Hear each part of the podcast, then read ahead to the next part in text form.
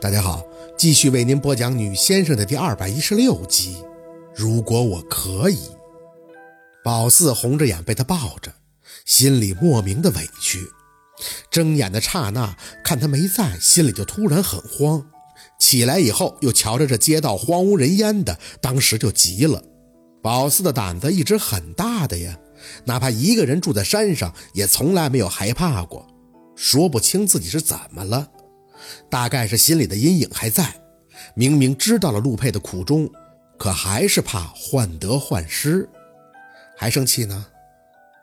坐回车上，他小心翼翼地看着宝四问：“宝四垂着眼，嘴里嘟囔：‘老抽什么烟呀？又不是什么好东西。’那这样，咱们要孩子，我就戒烟，怎么样？”宝四挑眉：“这个是讨价还价的吗？你早就该戒了，我这是为你好。”哎，这话怎么这么耳熟啊？猛地想起，这是他打小最烦的一句话了。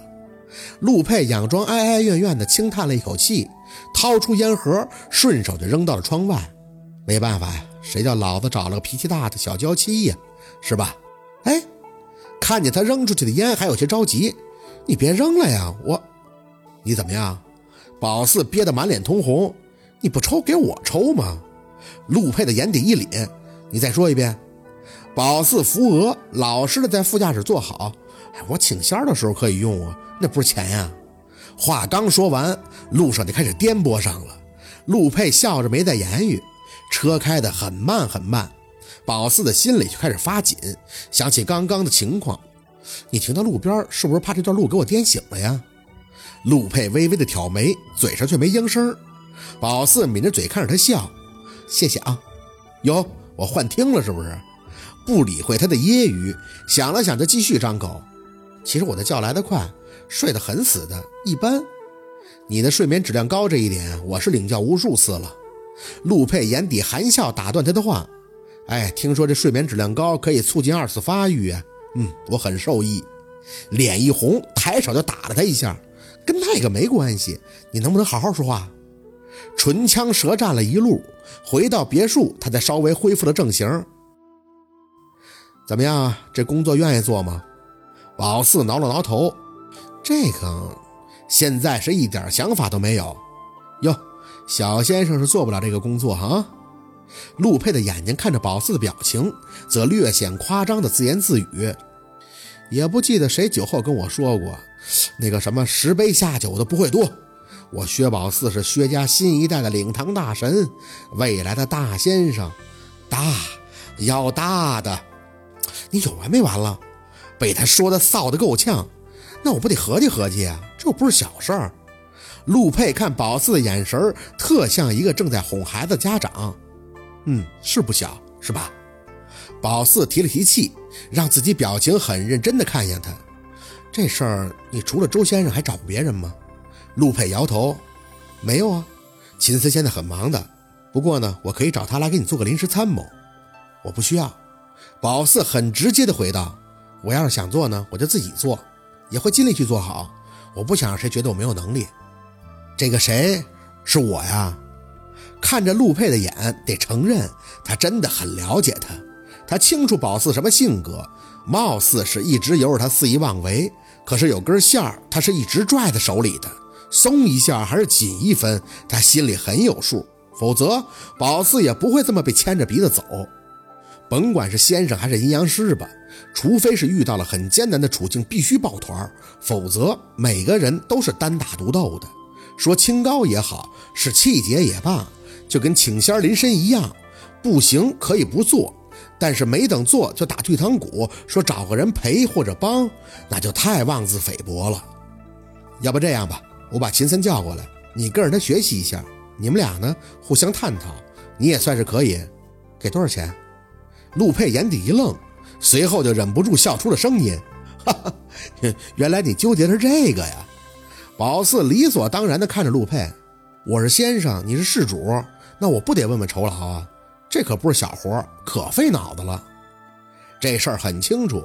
最坏的打算就是他弄不出，反正陆佩的身边还有个打小就研究风水的秦森，不管宝四弄出个什么名堂，百分之百都要过秦森的目。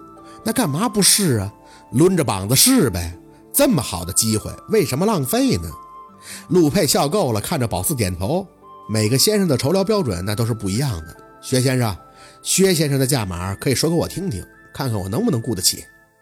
宝四脑子里合计了一圈，慢慢的伸出三根手指头，这个数。陆佩挑眉，三三万，心里一激灵，三万。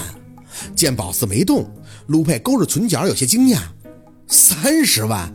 哎呀，薛先生价码这么高啊！我的天哪，这不是出门就下票子雨吗？憋着口气看他，你能给吗？陆佩清了一下嗓子，探过身子，仔细的看着宝四。好，那我这边就打合同了啊，薛先生。心里这个挣扎呀，想想还是说实话吧，闷闷的看他。我说的是三千，三千块我，剩下的话直接就咽到了肚子里。愣愣地看着陆佩近在咫尺的眼，这个人怎么说亲就亲呀？还好，只是软软的贴了一下。陆佩的脸移开以后，顺手还刮了一下宝四的鼻子。这要放你出去，谁能放心啊？宝四莫名其妙的，我怎么了？那三千块钱没问题吧？陆佩笑得无奈的摇头，下车直接走到宝四这边。薛先生，您这价位都把我吓着了。走吧，先吃饭。对于工作安排，咱们边吃边聊行吗？饭还是他做，宝四也没去显摆说自己会做了，他做，宝四就等着，觉得他也挺享受做饭这个过程的。吃饭的时候，他漫不经心的嘱咐：“合同明天签，哪天你完成作品，我哪天付酬劳，没意见吧？”啊，宝四点头。那是不是你到时候还得找别的先生确定一下啊？陆佩毫不掩饰地承认：“那当然了，我要不是专业的，总得找个老师批卷子呀。有自信吗？当然有了。”说着补充：“不过我不签合同，我口头协议就可以了。三千块钱也不需要签合同。”陆佩的嘴里发出细碎的笑音，眸光黑亮的看他：“ 怎么炮给你卖了啊？那还有准儿啊？”这心里想着，则一本正经的应道：“我觉得不需要签合同，我也看不懂。”就口头协议吧，我保证会做好的。这个局完成后，你再给秦森去验，觉得没问题了，你再给我酬劳。陆佩抿了一下嘴角，哼，那你不怕我赖账啊？你敢？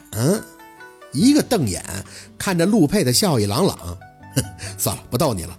我合同要求呢，就是你得搬过来住，这离项目近，你也可以随时开我的车进去看，有问题吗？就知道得住进来。合了下眼皮，想了半天。但是我现在也有别的事主，要是有，你可以去解决啊。陆佩很大方的应着。薛先生这么能耐的阴阳师，怎么能被我委屈了呀？你觉得我这个老板开明吗？宝四坐在那里抠了抠自己的手指头，那，嗯，得约法三章。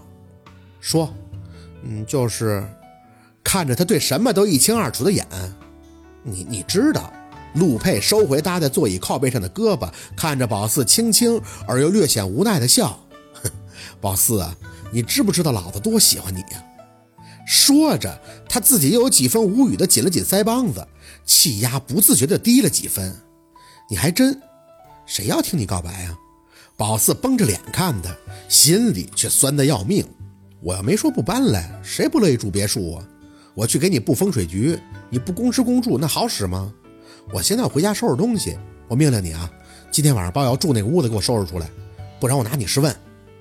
也许杨助理说的是对的，在宝四面前，陆佩有的时候真就像个小孩子，他也喜欢把宝四当成小孩子，他们俩之间的磁场真的很奇怪，两三句就着，很快就好，很致命的吸引。宝四也不知道为什么，宝四当然也知道他喜欢自己。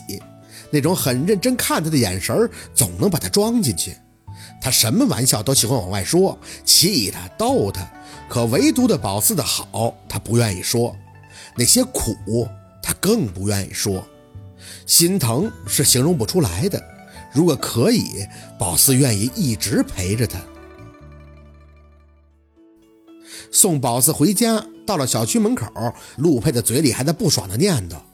缺什么都可以给你买，有什么好回来取的？宝四没心没肺的笑着看他。先且别说阴阳盘了，就是那七座的跑车，能买着吗？你，你买给我看看。陆佩嘴里嘶了一声，刚要来劲，宝四就开门下车了，敲了几下窗户，笑呵呵的看他，没招了吧？气死你！眼见他失效，这才挥挥手，转身向小区里边走。走了十几米以后，想起了一个事儿，回头见他车还在那儿，随即就拿出手机拨了出去。他接得很快，语气略带笑意：“不想回，跟我走。”谁跟你说这个呀？我是想跟你说烟的事儿。我知道那个很难戒的，下午的时候啊，我就是一着急，所以才……嗨，你慢慢来吧，不要一下子断了。我想应该挺难受的。听说减量那种戒烟的法子比较好，你先减量吧，好不好？他没答话，半晌才轻道了一声：“好。”宝四抿着嘴唇笑，脚下不自觉的轻快，知道他不看着自己进小区是不会痛快的开车走的，所以呢，也就没再回头看他。眼看着要到庞某家楼下的时候，胳膊却被人在后边一扯，一回头，一个面黄肌瘦的中年妇女神神叨叨地看着宝四：“小姑娘，你认识不认识苏小雨呀？”苏小雨，他连连的点头，带着那么一丝渴求还有愤恨的看着宝四求证：“就是苏小雨，那个小电蹄子，说是就住在你们这个小区，你知道他在哪个楼哪层吗？”我。没等张口，乌尔的手机又响了起来。看了一眼来电人，有些惊讶。在转身接电话的时候，那个妇人又抓住了另一个人的胳膊，发问：“你认识苏小雨吗？”虽然有疑惑，还是往旁边走了几步，接起电话：“爸，你怎么突然给我打电话了？”“我在你朋友家的小区门口呢。”夏文东的声音异常的严肃。宝四听着心里一激灵：“我朋友的小区门口？”庞庞家的地址是新搬来时就告诉他的，可是他怎么说来就来了呢？你出来，我有话要问你。好，今天的故事就到这里了，感谢您的收听。喜欢听白好故事更加精彩，我们明天见。